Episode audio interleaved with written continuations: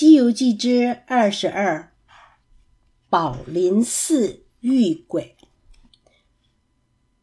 师徒刚要上路向西，路旁闪出个瞎子，扯住三藏的马。悟空看出他是太上老君，上前施礼。老君说：“那五宝是我的，菩萨借去，又画出莲花洞的魔头，试探你们是否真心往西。”悟空一听，心里生气，嘴上却不敢说什么，乖乖的把宝贝还给了太上老君。这天，来到一座寺院前，门楣上写着“宝林寺”。三藏怕徒弟的模样吓人，自己上前叩门。有位和尚出来，听说要来借住，面露难色。和尚进去通报，不一会儿，寺里主持方丈出来。见三藏穿着寒酸，就不耐烦的赶他走。三藏涨红了脸，垂头丧气的回来。悟空冲到寺门，也不报名，直接闯了进去，恶狠狠地说：“我们要往西天取经，路过这里来借住，再敢说个不字！”说着，将身旁的石狮打成了碎土。方丈结结巴巴地说：“可以住，可以住。”悟空说：“还不快叫寺里的和尚出来迎接我师傅！”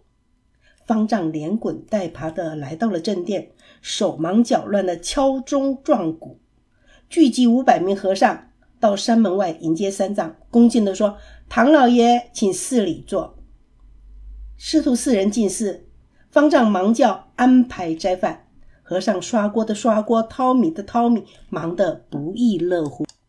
吃完饭，方丈吩咐把前面三间禅房打扫干净，铺上了四张床铺。三藏是每晚都要念经，他等徒弟都睡了，翻开经书念着，念到三经困了，趴在桌上睡着了。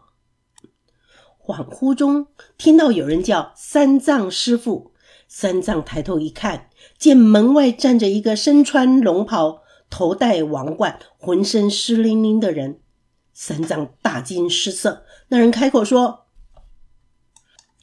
我是乌鸡国国王。五年前，我国遇到干旱，百姓饿死无数。后来来了一位道人，为我们祈得大雨。为了感谢他，我和他结为兄弟。没想到他趁我和他在御花园赏玩，走到八角琉璃井边时，把我推进井里。事后，道士又用石板盖住了井口，堆上了泥土，在上面种了一棵芭蕉树。接着又变成了我的样子，将乌鸡国占为己有，把太子软禁。三藏听说眼前这位是死了三年的冤魂，吓得毛骨悚然。冤魂又继续说：“刚才有小神告诉我，说我三年灾祸已满，可以请师傅帮我捉拿妖怪，还我王位。”三藏发抖地说：“我要怎么帮你呢？”鬼魂回答：“明天太子会出城打猎，请师傅想办法与他联系。这金镶白玉龟是我的随身之物，太子见了就会相信。”三藏点头答应，冤魂叩谢不停，拜别而去。三藏起身要送他，不小心却跌了一跤。三藏这才惊醒，原来是一场梦。他忙将徒弟叫来，说梦里的事。大家都猜不透是真是假。悟空打开门查看，果见石阶上放有一块金镶白玉龟。悟空拿起来仔细的看了看，说：“这是国王的宝玉，看来这事情是真的。可是要怎么救国王呢？”悟空考虑了半天，详详细细的向师傅说出了自己的计划。天一亮，悟空就往乌鸡国。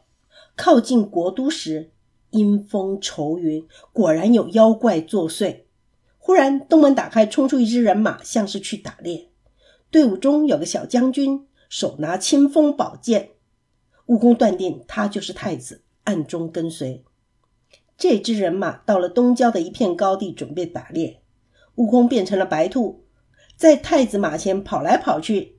太子搭箭射去，白兔转身就跑。太子急追，不一会儿，把其他的人马远远的落在后面。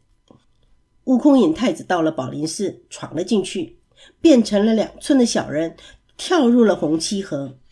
三藏照悟空的吩咐，穿上了锦襕袈裟，端着红漆盒，盒里放着金香白玉龟，坐在正殿等候。太子追到，见他的剑插在门槛上，大为惊奇。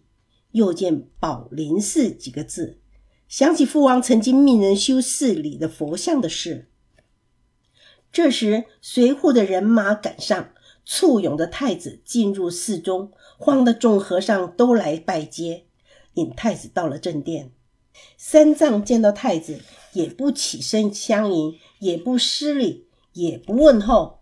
见太子大怒，才说：“贫僧是大唐来的。”对太子不恭敬，实在有罪，但还比不上太子不报复仇的罪来的大呢。胡说！我父王安坐在殿上，有什么仇要报？太子更生气了。忽然，河中蹦出一个小悟空，对太子说：“五年前，贵国干旱来了个道士，祈雨成功，是吗？”太子忙回说：“是。”悟空又问：“那位道士呢？”回终南山去了，父王还送他金香白玉龟，到现在还很想念他呢。太子说：“请让左右退下。”悟空说完，太子袍袖一挥，护驾人马全听命到门外守候。悟空拿出白玉龟，把经过说明。太子不知道该不该相信。悟空请他回宫细问王后，定知真假。又嘱咐太子把人马留下，独自进城。以免走漏风。太子遵命，拿起白玉圭，单人独骑，如飞一般的策马回宫。想知道故事如何发展，请听续集。